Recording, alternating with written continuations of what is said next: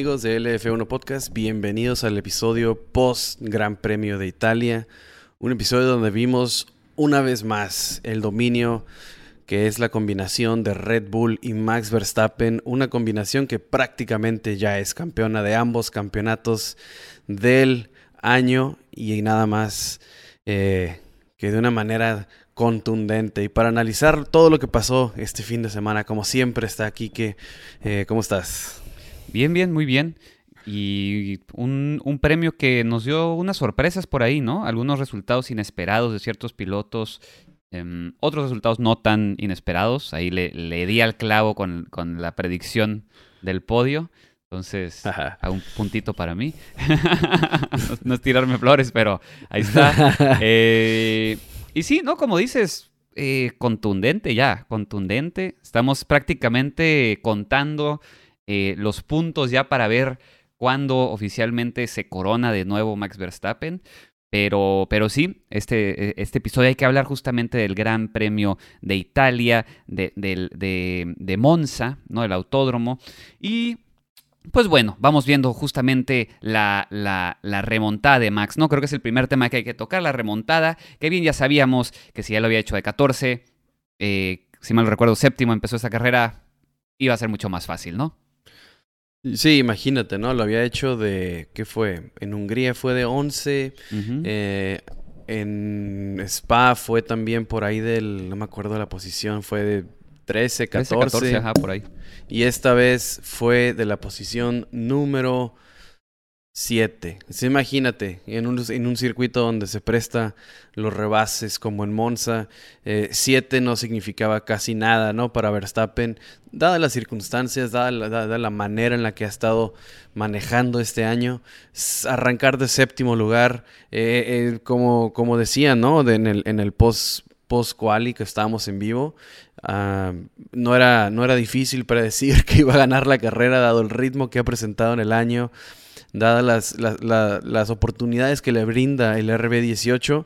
Entonces, pues Max Verstappen, Max Verstappen, hoy yo creo que ya más que halagos, porque ya dijimos todo lo que se tiene que decir de Max Verstappen, de lo bien que hace todo, arranca de manera fenomenal una vez más y en menos de 5 o 6 vueltas ya está peleando por la victoria, ya está cazando a Charles Leclerc, no le, no le costó casi nada de tiempo, entonces yo creo que más que, que hablar de, elogios y de lo bien que lo hace, de las buenas estrategias una vez más. De, de, de Red Bull, hay que platicar de la manera en la que se coronaría ya, ¿no? O sea, eso, eso, eso yo creo que es lo que, lo que, lo que importa ya con Max Verstappen, porque ya, ya no se puede decir, o sea, son 11 carreras de 22. El 50% del campeonato se lo ha llevado Max Verstappen. O sea, así o más contundente quieres que sea una, una temporada para alguien, ¿no? O sea, la verdad la competencia se autoeliminó Muchas carreras pudieron haber sido de Ferrari, pero ellos decidieron no competir, ellos decidieron cometer sus errores. Bueno, no lo decides, pero lo digo de manera sarcástica, chusca, ¿no? Ellos deciden cometer esos errores, eh, se equivocan y el campeonato es de Max, 11 de 22, así de contundente, ¿no? Ahí les dejo la cifra eh, para que la digieran.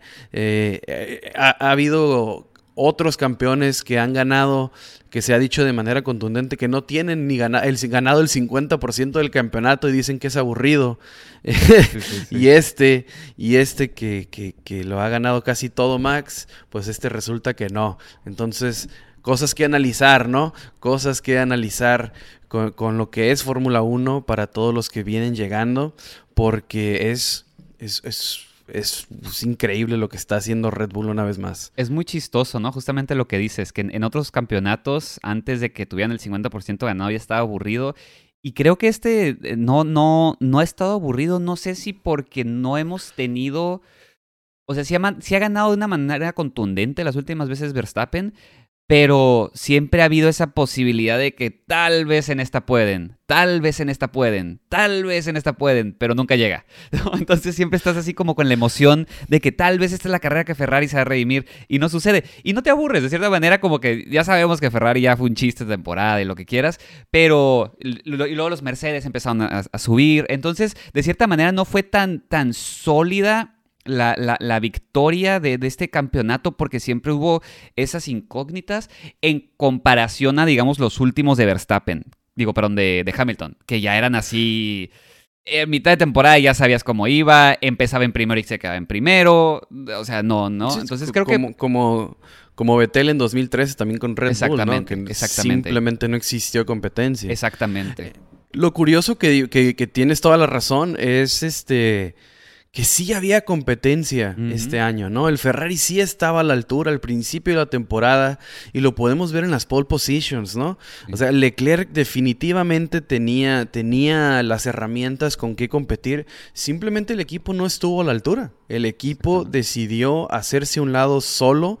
Eh, los errores en, en, pit, los errores en estrategia, los, eh, bueno, no son errores, pero los problemas en fiabilidad todo esto se junta y terminas por por eliminarte, ¿no? Porque tenían el monoplaza, tenían las herramientas para competir y aún así Ferrari está más alejado que nunca de ambos campeonatos, ¿no? En el, de constructores está lejísimos, ya, ya, no, ya ni siquiera, ya no, ya no, vale ni siquiera platicar sobre ese, ese está ganadísimo.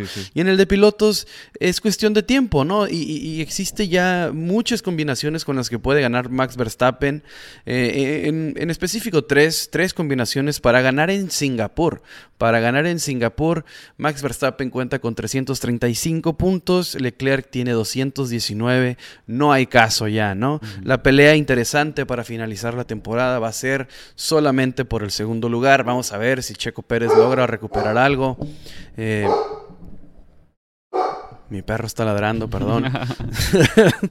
Pero sí, o sea, Russell que se acerca ahora sí ya de manera muy interesante por ese segundo lugar, está a solamente, solamente siete puntos de Checo Pérez. Checo Pérez está en nueve puntos alejado de Charles Leclerc. Entonces, pues me queda nomás decir en la temporada de Ferrari que se tiene que aprender de esto. Hay muchos errores, pero si hay algo positivo es que tienen a dos pilotos ultra capaces. Simplemente el equipo tiene que pulir, tiene que pulir estos errores que cometieron durante toda la temporada, porque la temporada está perdida.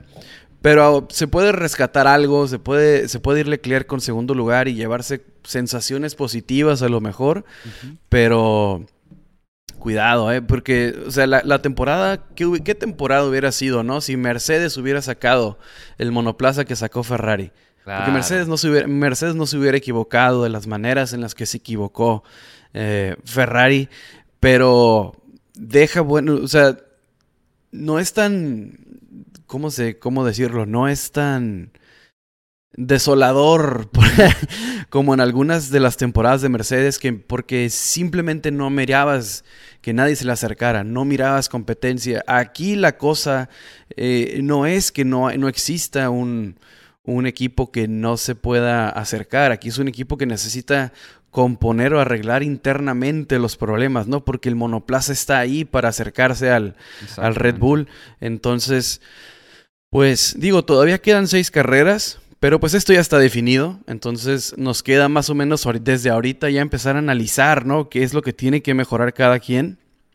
Y, ajá, o sea, ver cómo, de qué manera se puede coronar Verstappen ya en Singapur. Exactamente. Entonces, es, probable que se corone en Singapur. Es más probable que se, corone en Japón, porque, estos son los escenarios posibles, ¿no? Vamos, vamos recapitulándolos. Eh, para que eh, Verstappen siga el campeonato en la siguiente carrera, que sería el 2 de octubre, es la siguiente fecha, en Singapur, eh, tendría que terminar en primero con Fast Slap, o sea, un total de 25 puntos. 26. Eh, perdón, 26, ajá. Y Leclerc tendría que terminar en noveno o más abajo. Lo cual lo veo difícil, honestamente. porque el Ferrari no está ahí. El Ferrari lo pones.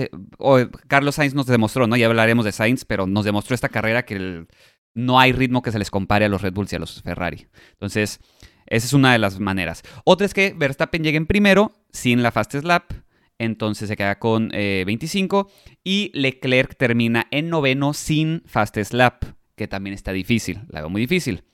La otra sería igual Verstappen en primero sin Fast Slap y eh, Leclerc eh, décimo o más abajo.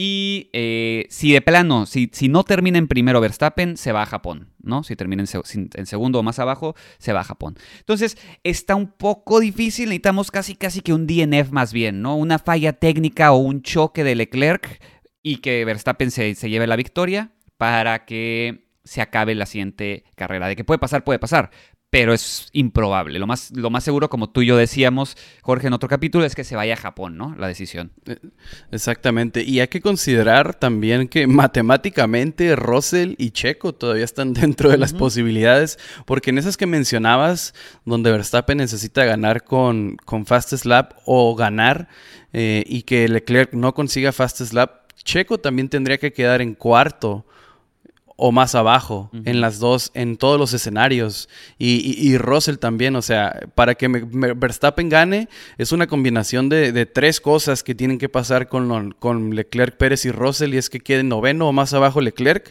cuarto o más abajo Checo, y más abajo del segundo Russell.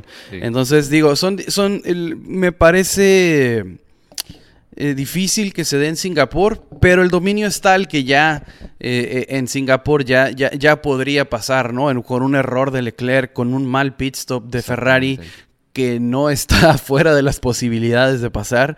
Entonces podría ser que en Singapur Max Verstappen se pues ya le den, le den su bicampeonato. Más este, como dices, eh, en Japón yo creo que si nos, si nos vamos un poco más realistas eh, en, el ritmo que tiene Ferrari, sí es más probable que nos vayamos a Japón o quizás nos vayamos incluso a, Estados Unidos, ¿no? Puede que en Estados Unidos, si a Ferrari le va bien las siguientes dos carreras, puede que se, se vaya hasta, hasta Estados Unidos. Exactamente. Sí, sí, sí. El, DNF puede ser también para Verstappen, ¿no? no o sea, no te puedes ir 100% confiado de que no, ya, ya, va a acabar todas. Pero que también es lo que veníamos platicando, eh, el, creo que fue el live pasado, que pues ya nada más le faltan dos carreras más para empatar a Schumacher, ¿no? Para el mayor número de victorias en una sola temporada. ¿Quién era? Eh, ¿Vettel era la otra persona que tenía ese número? Vettel y Schumacher. Ajá, Vettel y Schumacher. Entonces, es muy probable que junte las 14, ¿no? Dado el ritmo. Entonces, otro, otro récord sería ahí para Verstappen. Pero sí, así está la cosa en cuanto al campeonato de Verstappen. Ya se, se, está acercando, va a llegar, o sea, ténganlo por seguro que se va a llevar este año. Tendría que pasar un milagro, ahora sí que de calidad de Rosa de Guadalupe para que no se lo llevara Verstappen, ¿no? Porque ya, ya, está, ya está firmado ese, ese campeonato. Exacto, ¿no? La, temporada básicamente en cuestión de campeonato ya está decidida eh, en ambos, ¿no? Red Bull, eh, dominio total. Eh, Max Verstappen igual, eh, pero del otro lado del garage, del otro lado del garage con los Red Bull, pues hay otra historia, ¿no? Y es la historia que venimos platicando con ese sube y baja de emociones con Checo Pérez. Hoy, o más bien ayer, termina en séptimo lugar. Eh, sexto, perdón, sexto lugar, eh, arrancó de la posición número 13 e inmediatamente después de ese arranque eh, baja al 15. Una vez más, las largadas siguen siendo lo que no eran, no eran la verdad, o sea, se viene convirtiendo, le vienen doliendo más y más cosas a Checo.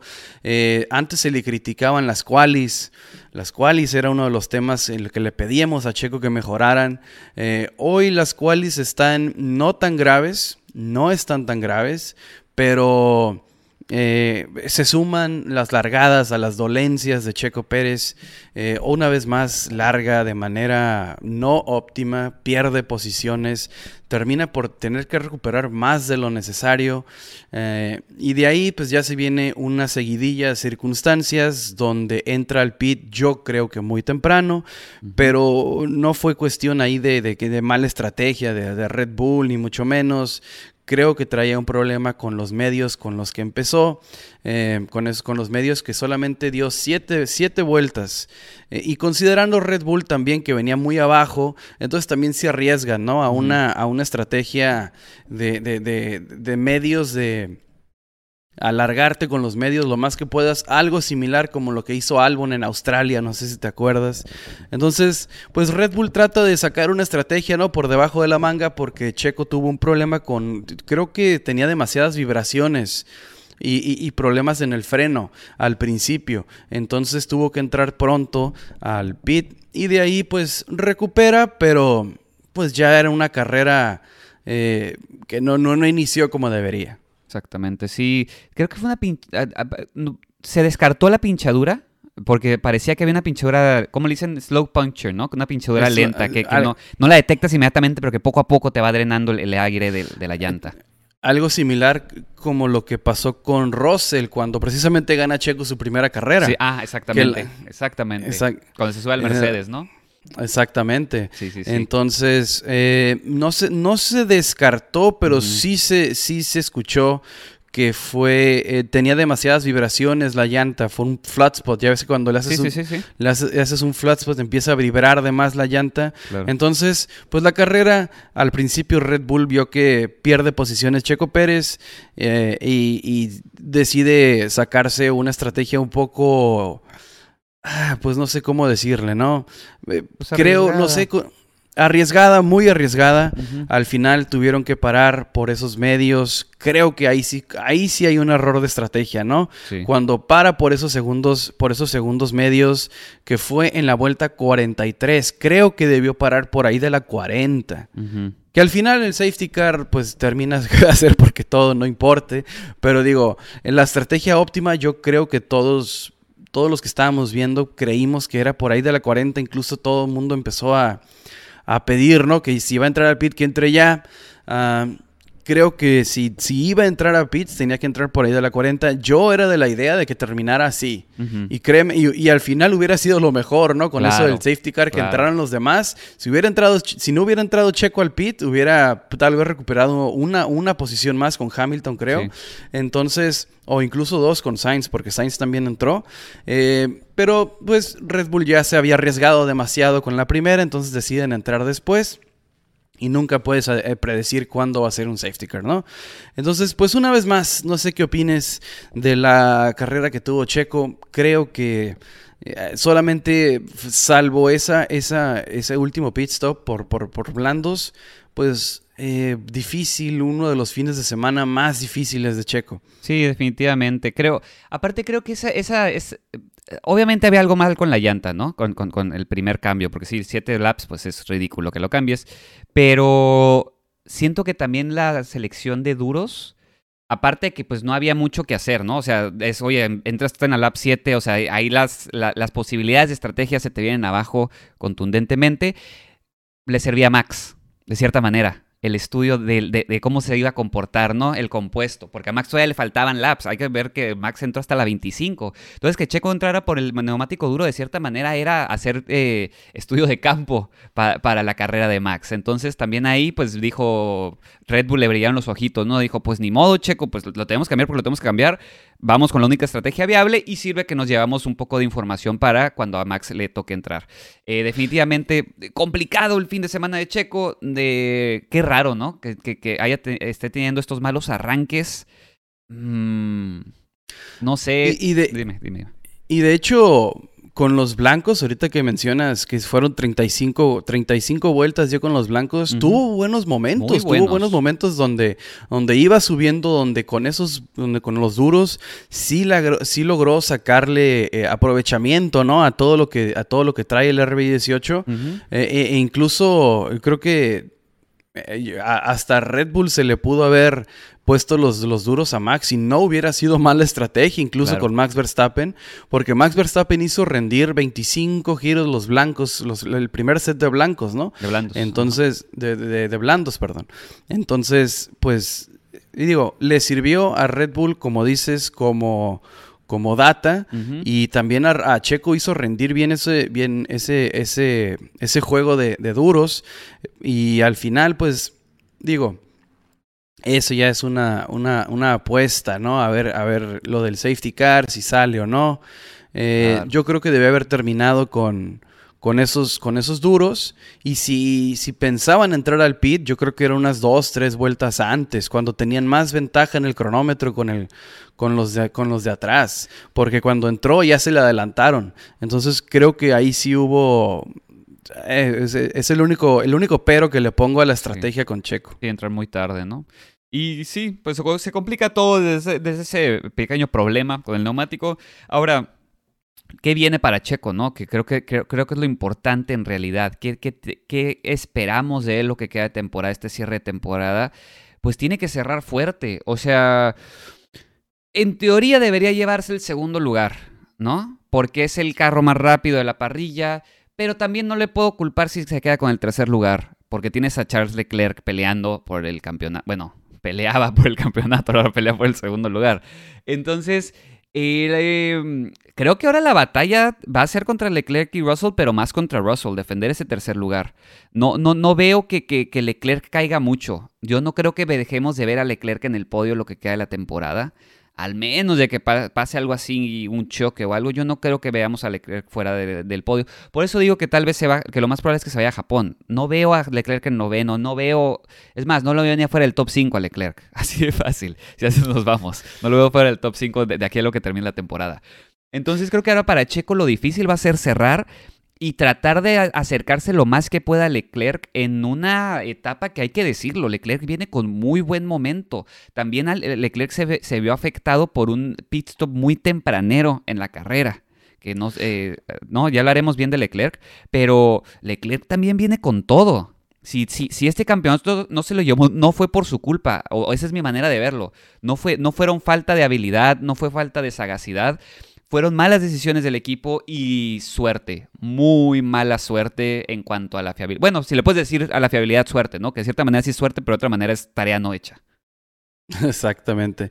Y de hecho, ahorita que sigues, ¿con qué podemos esperar de Checo, ¿no? En, en, en las carreras venideras. Ah, creo que el mejor resultado que ha tenido Checo, ahorita haciendo un chequeo eh, rapidón, creo que es quinto Quinto, porque nunca he corrido en Singapur con, con Red Bull. Esta va a ser la mm. primera vez, la, temporada pasada, pues no hubo Singapur por la pandemia. Entonces, Checo solamente había corrido con Sauber, con McLaren y con Force India eh, slash Racing Point, pero no ha, no ha llegado a Singapur con un Red Bull. Entonces, pues los resultados, yo me, haciendo memoria de Checo en Singapur, nunca ha sido como que su pista favorita. Siempre ha batallado, pero no tenía un Red Bull. Entonces, digo, espera, esperemos tal vez un mejor resultado de Checo. Eh, aunque eh, Singapur yo lo veo muy fuerte para los Mercedes. Tal vez se le complique ahí. Tal vez el podio sea algo más similar a Sandboard, ¿no? Con Max Verstappen mm. y los dos Mercedes. Tal vez ese sea el, podio en Singapur, pero eh, sí que esperar de Checo en el futuro. La única carrera para Checo que me emociona es México, por lo que significa. Porque ah, tal vez Red Bull por ahí uh, tenga una mejor estrategia para él, eh, tenga más libertades. Pero fuera de eso, pues no veo una carrera que digas, esta la domina Checo como ninguna, ¿no? Creo que esas ya pasaron. Creo que esas eran Mónaco, eh, creo que le ha ido bien en, Silverstone a veces, eh, pero las que vienen no son circuitos muy exitosos, ¿no? Para Checo, salvo el Gran Premio de México. Exactamente, sí, sí, sí, o sea, está complicado, ¿no? El cierre de temporada que necesita para llevarse ese segundo lugar. Mmm pero es posible, es posible porque... es lo que estaba viendo, o sea, sí se puede, sí se puede. Son, son solamente nueve puntos la diferencia ahorita y con Ferrari no puedes, no, no le puedes confiar a Ferrari seis buenos resultados seguidos. Exactamente, entonces, pedirles mucho, tristemente. Exactamente, yo estaría más preocupado por Russell mm. eh, y, un posible muy buen resultado en Singapur que por cualquier cosa, y, e incluso, fíjate, yo esperaba eh, no sé si ustedes que nos escuchan, no sé si tú, yo esperaba que Mercedes le fuera peor en Monza, porque una de las debilidades del Mercedes era, era la velocidad punta y le fue bien, o sea, sacó podio, eh, quinto lugar, o sea, top 5 Mercedes, en lo que cabe es un muy buen resultado. No les alcanzó a los Alpine para nada, no les alcanzó a McLaren, eh, McLaren un séptimo con Norris. Eh, entonces, en pistas como Estados Unidos y México, donde se pensaría tal vez que a Mercedes no le va a ir bien, puede seguir sacando resultados, puede seguir sumando muy, muy fuerte Russell. Entonces yo estaría preocupado también ahí por Russell, ¿no? Porque se va acercando de manera muy importante.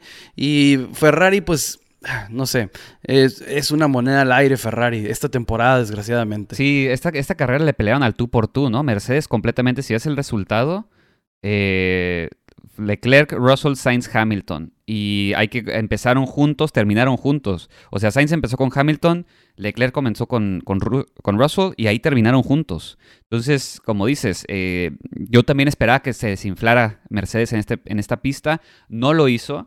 Lo cual habla de que eh, tal vez estamos viendo un muy buen Mercedes para cierre de temporada. Y como dices, tal vez Russell ahí se le cuelan se cuela al segundo lugar. O sea, podemos esperar eso. Entonces va a estar interesante la batalla por el segundo lugar entre Leclerc, Pérez y Russell. Ahorita están en ese orden justamente, segundo, tercero y cuarto. Pero eh, podemos estar viendo un cierre de temporada distinto. Ahora, la que yo pensaba que iba a estar más sencilla o, o, sí, o más cercana era que Mercedes le ganara a Ferrari en el de constructores. No creo que ya vaya a suceder eso, ¿eh? viendo, viendo lo poco que se ha acercado o se ha achicado la, la, diferencia de constructores. Ahorita Ferrari tiene 406 contra Mercedes 371.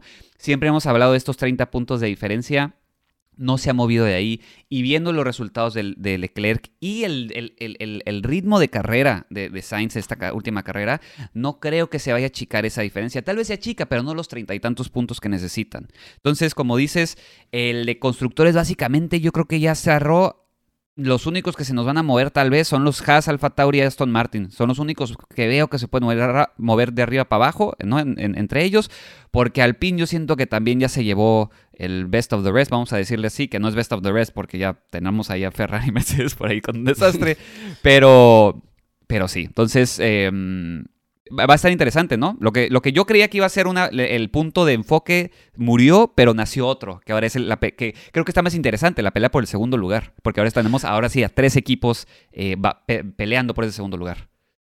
Sí es, sí, como, sí entiendo lo que dices, porque son ahorita que son 36 puntos. 35. 35.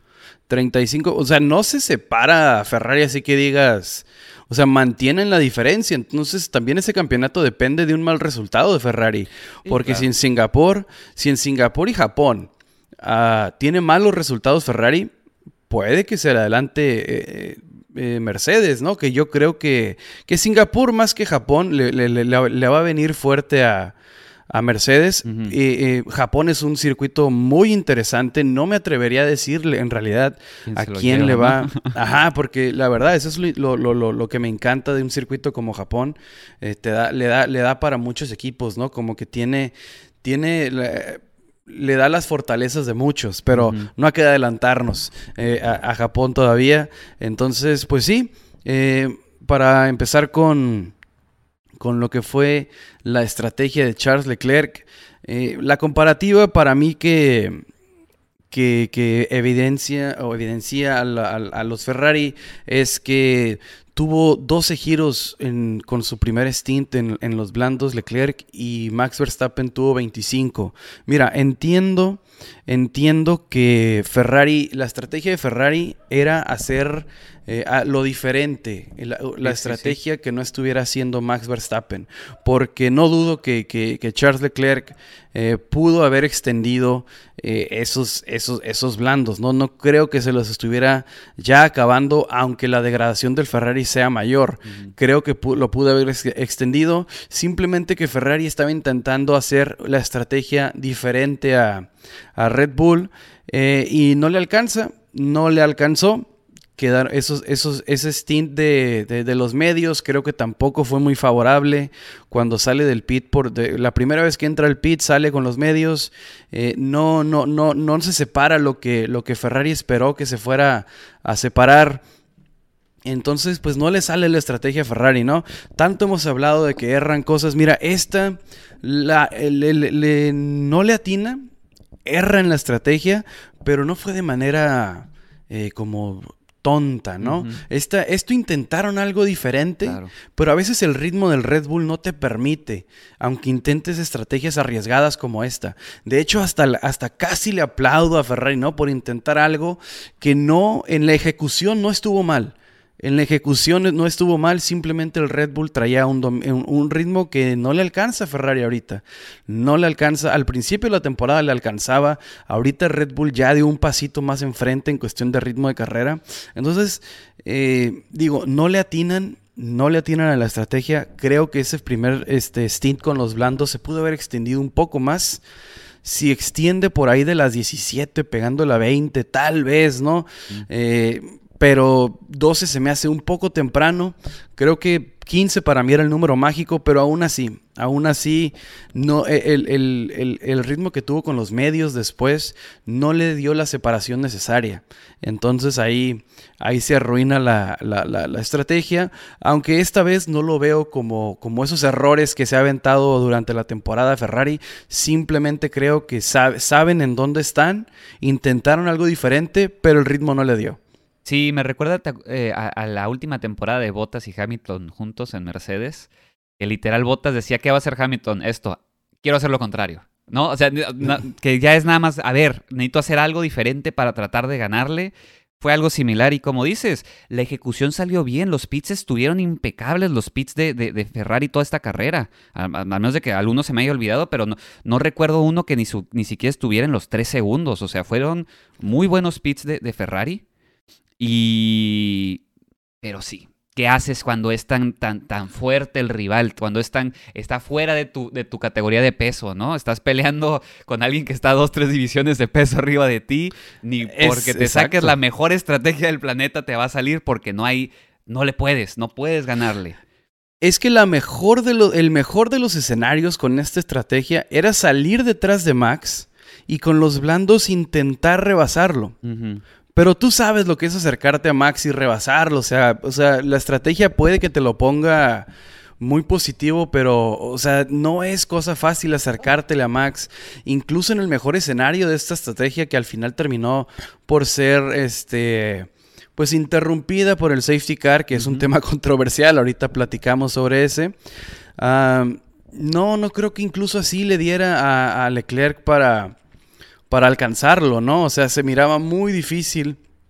Incluso optimizando la estrategia, esta misma estrategia, pero optimizándola, incluso así se me hacía difícil que, Charles Leclerc eh, se acercara a, a, Max Verstappen o, o acercarse, pero como lo decimos, no acercarse es una cosa, Rebasar es otra.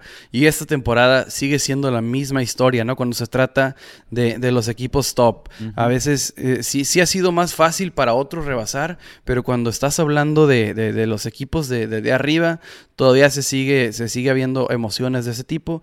Entonces, digo, eh, Ah, estamos tan acostumbrados a, hablar mal de Ferrari esta temporada que incluso con esta estrategia no he escuchado mucha gente hablar pestes de que otra vez Ferrari. Fíjate, esta no se me hizo tan... Como ya es fácil, hasta esta la criticamos, pero digo, esta eh, esta se me hizo un buen intento. Simplemente el Red Bull está muy por encima, muy por encima ya del resto. Entonces, pues, segundo lugar no se me hace mal resultado para Ferrari. Digo, segundo, segundo lugar, en, en, las aspiraciones de Leclerc por, es, por quedar lo más arriba posible en el campeonato, pues bien por Ferrari. Sí, es que es, tristemente es el mejor resultado que puede obtener, ¿no? A menos de que tenga algún, eh, algún eh, accidente Verstappen o algo salga muy mal en la estrategia, es muy raro que no lo veamos en primero. Entonces hay que acostumbrarnos a eso, hay que hacer las paces con eso. Y, yo creo que Leclerc ya lo hizo. ¿no? Entonces, ni modo, ni modo. Hay que sacar el mejor resultado que se pueda esta temporada. Y por eso te digo, no creo que, que esto se resuelva tan pronto, aunque ya está resuelto, pero no estadísticamente. Eh, del otro lado del, garage, ¿no? De, Ferrari, Carlos, qué buena remontada se aventó Sainz, ¿eh? qué buena carrera, carrerón el de Sainz. Eh, cómo le duraron esos medios. Muy similar a la estrategia de, idéntica a la estrategia de Hamilton en realidad, que también se, va pegadito a él toda la carrera. Em, no, así, así, es como debe de correr Carlos Sainz. ese es el ritmo, eso es lo que se espera de él. Eso es lo que tiene que hacer el resto de temporada y que la siguiente temporada traiga este, traiga este ritmo para que siga ahí en Ferrari, ¿no? Para que sea posible un campeonato para el español. Creo que fue una increíble carrera para Sainz, la verdad. Pues para mí, o sea, me encantó lo que hizo Nick. Creo que es histórico. Eh, histórico, muy, muy, muy, positivo para él. Pero para mí, Driver of the Day, el piloto del día era Carlos Sainz. ¿eh? o sea, los rebases que tuvo y, el atrevimiento, ¿no? El atrevimiento que tuvo en, ciertos rebases eh, fue el, mayor espectáculo del fin de semana, la carrera de Carlos Sainz. Un carrer, un señor carrerón que se aventó Carlos, la, remontada que se, que se aventó fue muy emocionante, fue de lo más positivo, si no es que lo más positivo de todo el fin de semana, verlo, cómo iba recuperando. Ah, esos, esos son buenos arranques para que veas, no chingaderas. o sea, en, la primera, en la tercera, cuarta curva ya estaba como 3, 4 lugares arriba. Muy bien Carlos Sainz. Checo Pérez no le quedó más que hacerse a un lado cuando le pasó Carlos por el ritmo encabronado con el que venía. Entonces, pues muy, muy positivo fin de semana para Carlos. Digo, no es por criticar a Checo, simplemente Carlos venía mucho mejor que él este fin de semana. Y Checo era la, la, vara, ¿no? Con lo que lo medías en ese medio campo cuando se encontraron, por eso lo menciono. Pero eh, sí, Carlos Sainz trae. Eh, te digo, Carlos Sainz así cierra, y lo venimos diciendo desde, desde pues ya cuatro o cinco semanas, cuatro o cinco carreras. Carlos Sainz cierra muy fuerte, muy fuerte. Y este es el ritmo que, que, que, que, presenta Carlos, este es el, cierre que presenta Carlos en una temporada y y eso fue nomás porque empezó atrás, o sea, que hubiera empezado más enfrente, no, o sea, seguro podio, seguro podio. Pero, y ya venía alcanzando a Russell, ¿eh? se queda 5 segundos de Russell. Exactamente. 5 segundos de Russell y empezó en 19. O sea, imagínate. Sí, sí, sí. Entonces, fue contundente, fue contundente su ritmo y sí, creo que contundente. Creo que fue, sí fue driver of the day, porque sí, Hamilton sí tuvo el, mismo avance, ¿no? Tuvo las 14 posiciones también las subió Hamilton, pero los rebases de Hamilton de, Sainz fueron algo espectaculares. Recuerdo el, que le hizo sobre Norris, así al borde con los frenos y sale de la curva como si tuviera pegamento el carro. O sea, fue, fue increíble. Varias de esas hizo. Eh, no hubo error, no hubo ningún error. Entonces, yo coincido contigo. Lo de Debris fue muy impresionante también. Pero el driver of the day, yo creo que definitivamente fue Sainz. Ahí sí. Es que sí.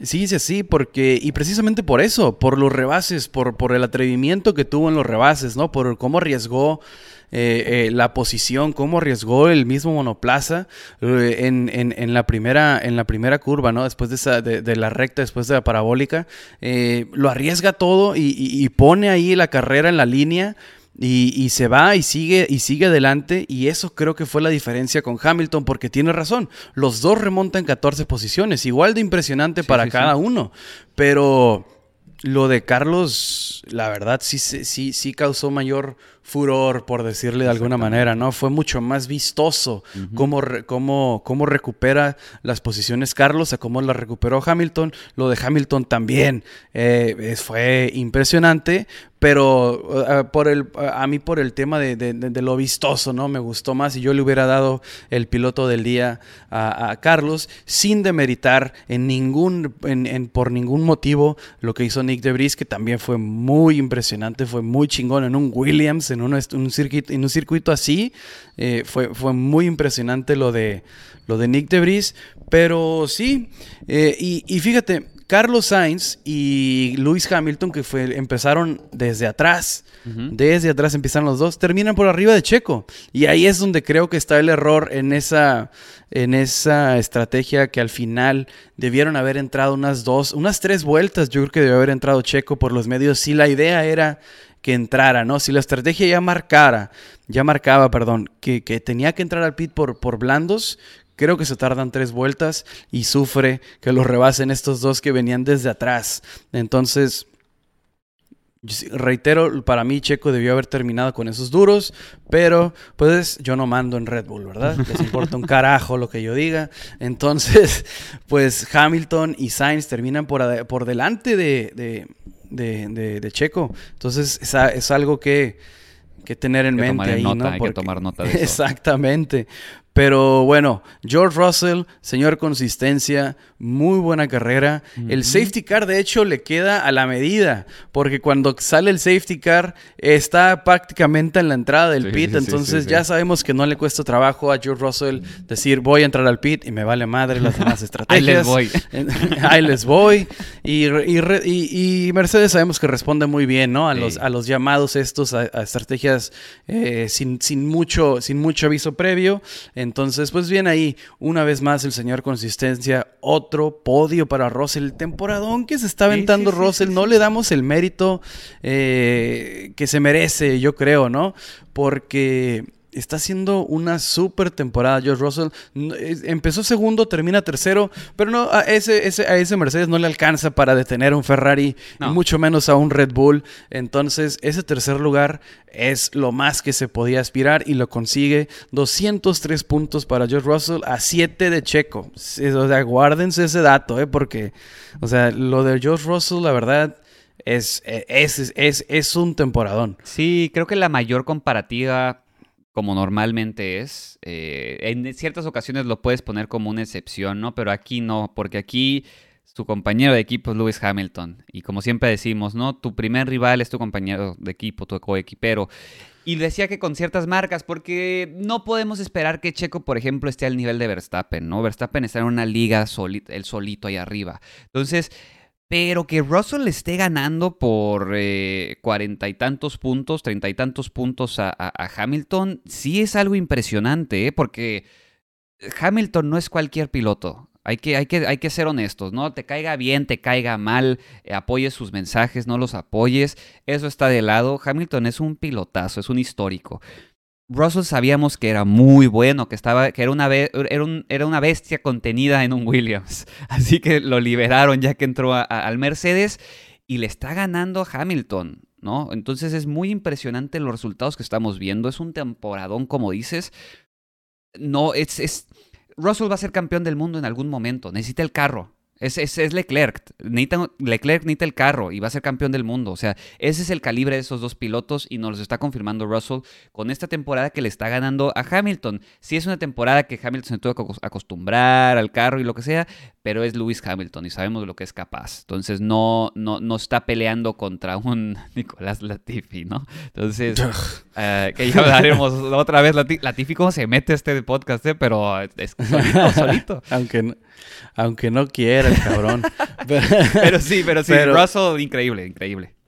Sí, lo de Russell contra Hamilton, digo, al principio fue donde es lo que decíamos, ¿no? No me acuerdo en qué episodio lo mencionamos, pero cuando Russell se echa el equipo a la espalda, ¿no? Que mm. Hamilton está en este como limbo de que, oh, órale, esta temporada no voy a competir por nada. Entonces, cuando Hamilton está en este limbo emocional que no, no precisamente es como que lo mejor que para el equipo. Me acuerdo de esa carrera donde no puede rebasar a Gasly y Albon por la velocidad punta que tiene el Mercedes, el, el, Williams, ¿no? Que nos sigue demostrando.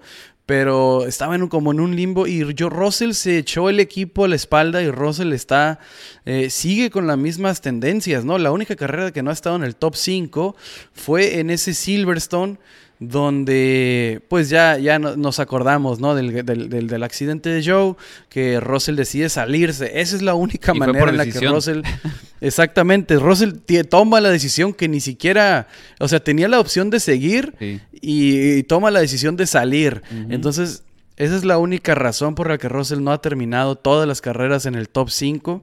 Entonces, pues señor temporadón que se está llevando George Russell, ¿no? Y la consistencia vemos que premia, ¿no? Porque puede meterse en el top 3, incluso terminar en el, en el segundo lugar si sigue con estas actuaciones. Claro, depende de, resultados malos de otros, pero sabemos que Russell, por su parte y la consistencia que nos ha demostrado toda la, temporada, pues ese segundo lugar eh, lo, puede, lo, puede ganar. Lo puede ganar porque eh, no sería extraño que Ferrari cometa errores o que a Checo le vaya mal porque así viene la tendencia, ¿no? Entonces, pues, señor temporadón que se está llevando George Russell. Pero ahora vamos con un tema polémico. Polémico, eh, un tema que tiene a las redes sociales, a la gente en, en, ¿cómo se puede decir? como que chiflando, odiando a la FIA, pidiendo el regreso de Masi. Ah, yo no sé qué está pasando allá, pero pues están vueltos locos todos por un tema difícil, un tema controversial, que fue cómo terminó el Gran Premio de Monza. Quiero escucharte. ¿Qué piensas de, cómo termina la carrera bajo las banderas del safety car? Eh, ¿Tú crees que se pudo haber hecho mejor? ¿Crees que la FIA toma la decisión correcta? Uh, ¿cómo, ¿Cómo lo ves? Yo creo que la FIA tomó la decisión correcta. No creo que haya sido culpa de la FIA. Creo que fue culpa de... Pues es que no sé quién coordine el, los carritos. No sé si sean los marshals de pista, porque según yo, cada, cada pista tiene su, sus, eh, eh, su equipo de campo, ¿no? Digamos, sus marshals y su gente que está en, en, el campo eh, tendiendo a los accidentes y manejando la maquinaria. Entonces, creo que la FIA hizo lo correcto. Creo que la FIA hizo lo correcto, no podías reiniciar, se tardó muchísimo en integrarse a la, pista, la, la grúa, se tardó muchísimo en sacar el carro pero creo que la FIA siguió el libro y fue constante. Em, no, no veo otro escenario más que la grúa se hubiera apurado y hubiera sacado el carro antes, entonces sí reinicias, pero no puedes reiniciar la carrera con la grúa ahí y estaba en un lugar el carro donde no podías avanzar. Hay que, hay que recordar el accidente de este, de este, ay, se me fue el nombre de este muchacho. Jules Bianchi. De Bianchi. Ese, esto pasó porque reinicia, bueno, no reinician, pero se llevan con safety car y, la grúa estaba exactamente en una situación parecida a esta. Entonces, yo creo que la FIA lo hizo bien. Lo único que, que, que, sí, pues es que fue la grúa, se tardó muchísimo en llegar. Sí estuvo, ¿cómo se dice? Anticlimático el final de la, de la carrera pero creo que fue la decisión correcta. Le pese a quien le pese, ni modo, que chafa, pobrecita de la gente que fue a ver la carrera en persona, pero creo que por cuestiones de seguridad y por seguir el reglamento lo hizo bien la FIA. Pues a mí sí me pesa, Kike. A mí sí me pesa y yo creo que estuvo hecho con las patas. Y te digo por qué. Eh, los marshals, los oficiales, cuando van por el carro de Ricciardo, eh, se dan cuenta que no lo pueden meter a neutral para empujarlo hacia atrás. Entonces, desde ahí ya tiene que haber comunicación con torre de control para decirles que no se puede sacar el carro empujándolo. Entonces, desde ahí puede sacar la bandera roja. Claro, claro. Esa es la primera, esa es la primera, la primera instancia en la que la FIA pudo haber actuado de manera correcta. Después, la grúa no estaba cerca no estaba cerca la grúa, entonces se iba a tardar en llegar. Entonces, segunda instancia donde la FIA pudo haber sacado la bandera roja. Otra, cuando la grúa llega a la pista y está sacando el, monoplaza, los carros los, los eh, está pasan al lado de la grúa. La última experiencia que tenemos con una grúa dentro de la pista fue fatal. Eh, fue, terminó costándole la vida a una joven promesa del automovilismo. Entonces, tercera instancia donde la FIA pudo haber decidido sacar la bandera roja. Entonces, para mí sí estuvo hecho eh, mal. Creo que la FIA debió haber sacado la bandera roja en cuanto se dieron cuenta que no podían sacar ese monoplaza eh, simplemente empujándolo hacia atrás. Los oficiales se dieron cuenta pronto que no lo pudieron meter en neutral y y ahí, ahí, está para mí el error. ¿Hubo comunicado de los oficiales hacia la FIA? Tenemos pruebas, evidencia fría que dice que ellos dicen en la misma en la misma transmisión en la británica y en la de Fórmula en la F1 TV eh, nos dicen los oficiales están diciendo que no lo pueden meter en neutral.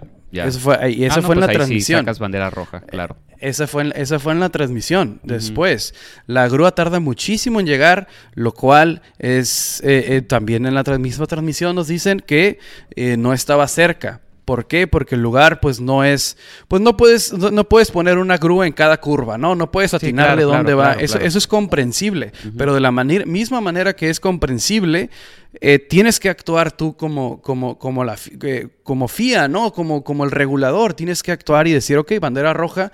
Eh, si hubiera sido la vuelta 20, te la valgo, pero era, era final, de, era final de, la carrera. creo que se le debe a los fans algo, ¿no? Se le debe el espectáculo.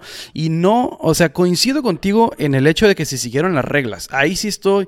Si no le vas a poner la bandera roja, ahí sí, Es triste, pero se siguió el reglamento. Se siguió el protocolo y no nos vamos a sacar reglas del de donde quieran eh, para, para terminar el Gran Premio, ¿no? De, para, para dar emoción artificial. Exacto. Eso, eso, eso ya quedó condenado y no lo podía volver a hacer la FIA.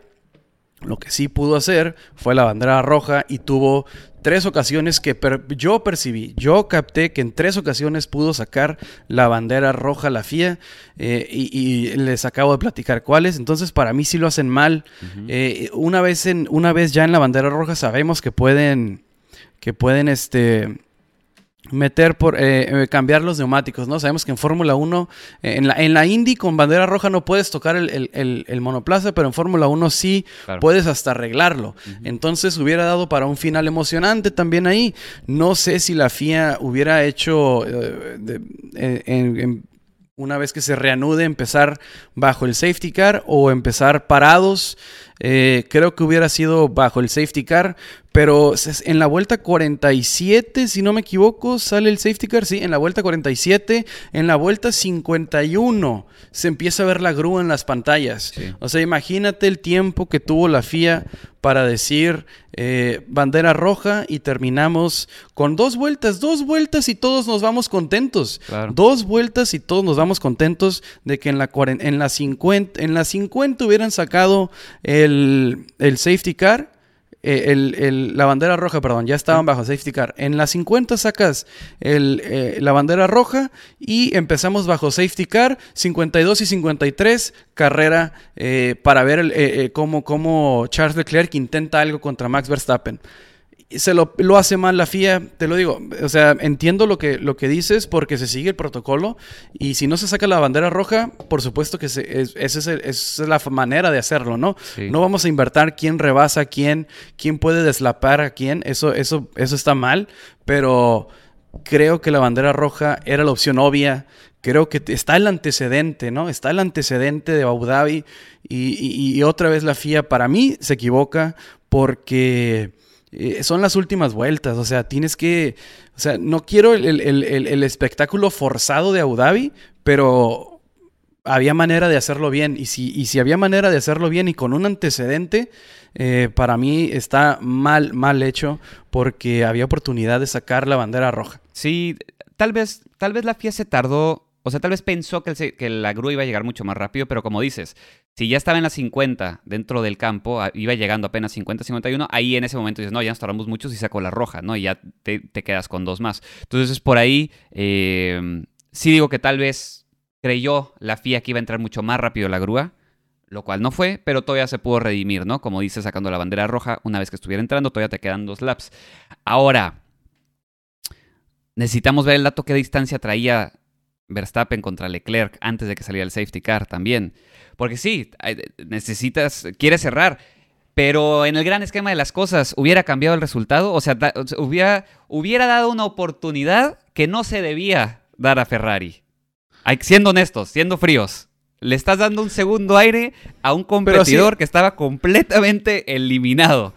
Bueno, así ganó, así ganó Verstappen. Sí, claro, Y la claro. gente es- y pero la estamos gente está hablando de Abu Dhabi, contenta. estamos hablando de La de gente, la- está, de la gente está contenta con que Verstappen sea, sea campeón Sí, y así sí, ganó, sí. con un piloto completamente eliminado Sí, y el cual le inventas una oportunidad y termina ganando. sí, sí. sí. Entonces, digo, eso no me hubiera pesado en lo absoluto que Leclerc hubiera ganado esta carrera gracias a una bandera roja.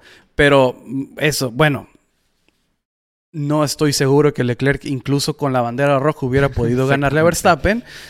Pero lo que, a lo que voy yo es el antecedente, los precedentes que nos deja la FIA, ¿no? Lo mal que actúa en estos momentos. Eh, a eso es lo que, eso es lo que me da, nos deja mal sabor de boca a todos, ¿no? Que una vez más tiene, tiene la oportunidad, porque de que sale, o sea, en la 47 es el accidente, en la 48 marcan el safety car y terminan 48, 49, 50, 51, 52, 53. O sea, imagínate cuánto tiempo tuvo la FIA para tomar una buena, una mejor decisión. Claro. Porque no estoy diciendo que seguir el protocolo sea una mal. En eso tienes toda la razón, eso sí te la doy, pero carajo, o sea, tenías para hacer algo más sin romper las reglas. Claro. Porque eso es lo importante. Sin romper las reglas pudiste haber hecho mejor las cosas y la FIA decide eh, escudarse en el protocolo. Eh, bueno, es cada quien. Yo lo veo como que. Yo lo veo como que estuvo mal porque tuvieron bastante oportunidad de, mejorar. Y creo que los tifosi, creo que la gente eh, que paga por ver la Fórmula 1 se merecía, ¿no? Que, que, que, que hicieran las cosas diferente. Sí, sí, sí, definitivamente creo que los más afectados en realidad pues fueron los tifosis que fueron a la pista, ¿no? Que los que fueron a la carrera y lo pagaron y se aventaron todo el viaje, gente que fue de otros países a ver la carrera, a ellos sí, ¿no? Sea, los que nosotros estamos en nuestra casa, detrás de una computadora, detrás de una pantalla, pues fue un fin de semana más también, ¿no? O sea, o sea, no, no, no. Ay, es que también siento que la gente también ya está muy enardecida, ¿no? Está muy a flor de piel, tienen todo, ¿no? Tienen, tienen todo muy, muy, muy vivo. Eh, sí estuvo mal, sí estuvo mal. Pero pues es, es, que, es que esa es la realidad de la Fórmula 1 ahorita, Sí, sí, claro, es lo que te digo, o sea, ese es el punto que voy justamente. O sea, han hecho tantas burradas que esta, que no estuvo tan mal, porque aún así se siguió el protocolo, o sea, no fue una exageración, no, no, fue Abu Dhabi, no fue, no fue otros errores que hemos visto garrafales y aún así despierta toda una polémica porque la gente ya está cansada, ya está muy, trae las heridas muy a flor de piel, ya están, están hartos. Entonces, eh, pues no sé, es que también siento que es eso, ¿no? Es un tema muy sensible ya, cada, cada estropeada, cada... Es que lo comparo mucho como con el fútbol.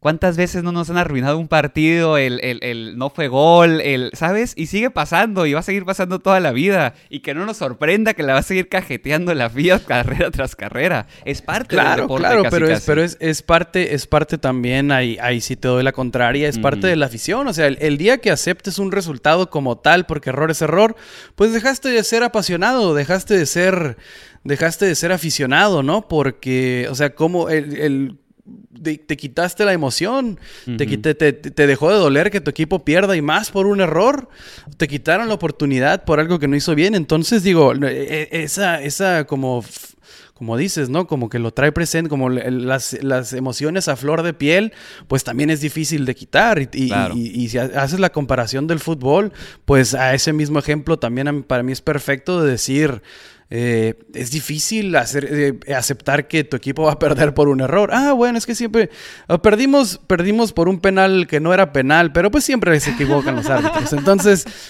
cállense todos, no pasa nada. No, para mí, para mí sí. Ahí, es la, sí, es que creo que ya y entiendo tu punto justamente porque yo nunca he sido de un equipo, entonces tal vez por eso lo veo más frío y luego como que, pues, güey, ni pedo, ya sabes, árbitros ah. siempre, siempre, siempre la cajetean, el, el referee siempre no vio el cabezazo, ¿no? O sea, es como que, ah, pero sí, siendo un aficionado te ha de doler en el alma, ¿no? Te ha de, has de sentir que hay un complot en contra de ti y de, tu afición. O sea, imagínate que con. Y, y, y es, o sea, estás en Italia, estás en Monza, porque no estás en Imola, que no está. O sea, estás en Monza, que es la casa de los tifosi.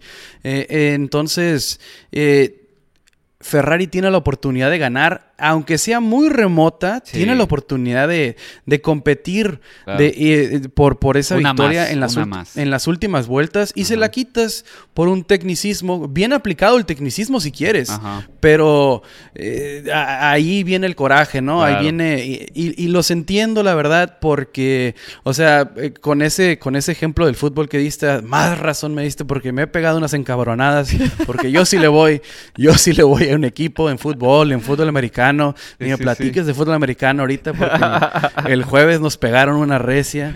Entonces, entonces, pues sí, claro que te, claro que te molesta, ¿no? Entonces, pues digo, es difícil simplemente ser como, como, como que, ¿cómo decirle? Uh, numb, ¿cuál es la palabra? Ah, qué pocho soy. Sí, sí, sí, eh, como, como inerte, como no, no. Inerte, frío, ser completamente ah, frío, sí, sí, sí. Frío, frío, ah, siempre se equivoca, no pasa nada. O sea, no, te va a doler, vas a chiflar, vas a gritar, vas a, vas a ir. Por eso estamos hablando de esto, porque vimos que se pudieron hacer las cosas diferentes, vimos que habían ejemplos de cómo hacerlo, cómo no hacerlo, más bien. Eh, ya estaba el, el, blueprint, ¿no? Ya estaba eh, entumecido, no, entumecido, exactamente. Exactamente. Hasta ahorita no pueden entumirte los sentimientos, Quique. Entonces, eh, entonces, este, sí, o sea, ya estaba el blueprint, ya estaba el ejemplo de cómo no hacer las cosas y se avientan, pues sí, bajo el escudo del reglamento, pero creo que, que, que matan las mejor, ¿no? emociones. Se, puede- se pudo haber hecho mejor. O sea, si lo hicieron, Exacto. lo hicieron bien, en- entre comillas, pero pudo haber, haberse hecho mejor. Ese es todo mi punto. Exactamente. Sí, sí, sí, de, de acuerdo, de acuerdo. O sea, ahí sí, ahí sí cambiaste mi forma de ver. En cuanto entró y vieron que no iba a salir en tres laps, saca la bandera roja ya, ni modo. Pero sí, eh, ya saben, eh, hay que conversar de esto en, en redes. O sea, díganos ustedes qué opinaron, quién está bien, quién está mal. Y ahí nos mentan la madre si quieren por Twitter. Anímense. O si, usted, si, ustedes, si ustedes tienen otra opción de cómo se pudo haber hecho, Quique dice que, que- que se siguió el protocolo, yo digo que pudo haber existido bandera roja. Eh, eh, platíquenos ustedes cuál era la otra opción. Pero antes de terminar con, con las opciones, con que, que sí, que no, Nick DeVries eh, creo que sepulta el futuro de Nicolás Latifi con esta actuación. Nicolás Latifi simplemente no es un piloto que da el ancho para Fórmula 1 y un piloto que le avisaron horas antes de, de que empezara el Gran Premio. No el Gran Premio, horas antes de la cual y le avisan que Sí. va a competir. eh, y te gana, califica más arriba que tú, consigue puntos, cosa que Latifi ha hecho creo que nomás una, dos veces en su carrera. Eh, en su debut lo hace Nick DeVries. Eh, creo que sepulta para mí la- la- el futuro de, de- de Latifi. Creo que Williams tiene que tomar la decisión ya. A menos de que otro equipo, como me platicabas. Eh, ahorita si quieres lo dices, Sí, a menos de que otro equipo se fije en él, o sea, Williams debe hacer el movimiento ya. Y si el problema es el, el- el- el efectivo, el capital, o sea, ¿para qué entró Dorlington Capital? ¿Para qué carajos estás ahí si, si, si dependes de la Tifi? Entonces debe, debe tomar eh, a- alguna seriedad, debe, debe de, de al- de tener Dorlington y sacar a la Tifi porque ya viste que no está ahí para dar nada. Sí, iba a decir que íbamos a terminar el podcast con una nota feliz, pero depende de lo- desde el ángulo de quién lo estás viendo, ¿no? si lo estás viendo de Debris, es un notición, es fiesta, todo. Si lo estás viendo desde la Tifi, es un funeral. No, Eh, exactamente. No, no, alegra, alegra las emociones tú. Yo, yo, yo me puse de, de Grinch aquí. No, no, pero es que es cierto. O sea, para empezar, resultadón, como dijiste, ¿no? Le anuncian unas horas, le avisan unas horas antes a Debris. Ey, ¿sabes qué? Te vas a tener que aventar quali, se la avienta. Tiene un resultado excelente. Acabó molido el chavo. No se podía ni salir del carro solo. Le tuvo que decir a, a- a su equipo, ey, eh, está dentro de las reglas de que me puedan ayudar a salir del carro. Porque literal. Para los que dicen que el automovilismo no es deporte, ¿eh? Ajá, exactamente. Y él mismo dice en la entrevista al final de la carrera, no estaba en condiciones físicas de, no estaba condicionado para carreras de Fórmula 1, ¿no? O sea, para que vean el nivel de desgaste físico que se lleva. Entonces, eh, increíble resultado de Brice, o sea, hablando de la carrera, extra- extraordinario debut, ¿no? Creo que es eh, uno de los debuts más increíbles para un rookie en la Fórmula 1, y más por eso que dices, te la anunció unas horas antes. No estuvo preparándose en pretemporada horas y horas y horas arriba del monoplaza. Entonces, increíble. Del otro lado, la Tifi, ¿qué estás haciendo ahí? ¿No? Eh, Ya, ya, ya, ya se le acabó, ya no hay excusa. Con, eh, concuerdo 100% contigo. ¿Qué onda con el capital de Dorlington? ¿Para qué lo tienen ahí? ¿Para qué se vendió el equipo si sigues necesitando, necesitando a la Tifi? Am, no sé, yo siento que ya se tiene que ir la Tifi. eh, me encantaría ver el siguiente año eh, a un Williams con Albon y con Debris, pero por ahí se está corriendo el, rumor de que Alpine puede estar buscando a Debris, porque si nos ponemos a analizarlo, eh, Alpine tiene un asiento vacío. Hasta ahorita tiene un asiento vacío, que era el de Pierre Gasly, que se cayó porque se cayó el de Herta. Entonces hubo todo un revoltijo ahí que al final eh, Alfa Tauri se quedó con sus dos pilotos. Entonces Alpine no tiene piloto ahorita y pues salió un diamante en bruto que nadie daba un peso por él, nadie lo quería. Y, Y- malamente, ¿eh? Porque malamente. es campeón de Fórmula 2. Malamente, porque así de cruel es la Fórmula 1 y de repente puede ser que dos equipos estén peleando por él. Y eso es precisamente, eso es que, qué buen punto sacas, porque es campeón de Fórmula 2. Y fíjate lo que está pasando con Piastri, ¿no? Todo el argüente que se está haciendo con Piastri, y que también es campeón de Fórmula 2. Y Nick de Vries fue ninguneado, ninguneado por muchos equipos. Eh, se fue incluso a Fórmula E porque simplemente no había espacio para él en Fórmula 1 y no le querían hacer el espacio que es más importante para él en Fórmula 1. Y pues nos viene a demostrar que se pueden hacer las cosas bien. Eh, ya no sé, ya no sé si ganarle a Latifi es, es algo impresionante, pero por lo menos eh, trae mejor nivel, nos demuestra que ese Williams debería por lo menos tener unos, pues cuántos, lo que tenga álbum, súmaselo también a otro de, otro de Williams, por lo menos debería tener unos 12 puntitos, ¿no? Por ahí el Williams. Eh, pero el, el, monoplaza eh, en las manos de la Tifi, pues simplemente no funciona.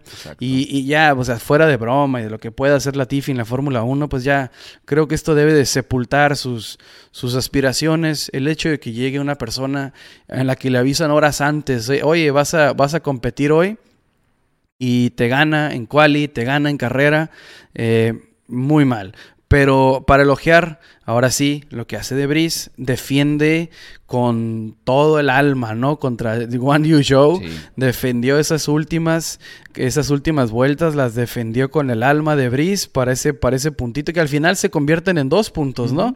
Entonces, por, por precisamente el safety car de, de, de, de, Ricciardo, que venía, el, el, que le regala esa novena posición. Bueno, no regalar porque la peleó bastante de Brice, pero pues sube, sube una posición gracias al al, safety car de Ricciardo. Entonces, pues le cayó de perlas, ¿no? Porque precisamente para seguir con lo que dices de, de, que no podía ni salir del monoplaza porque tenía los hombros totalmente machacados, totalmente desgastados, pues le cayó de perlas el safety car porque le baja, le bajas a la intensidad muchísimo, ¿no?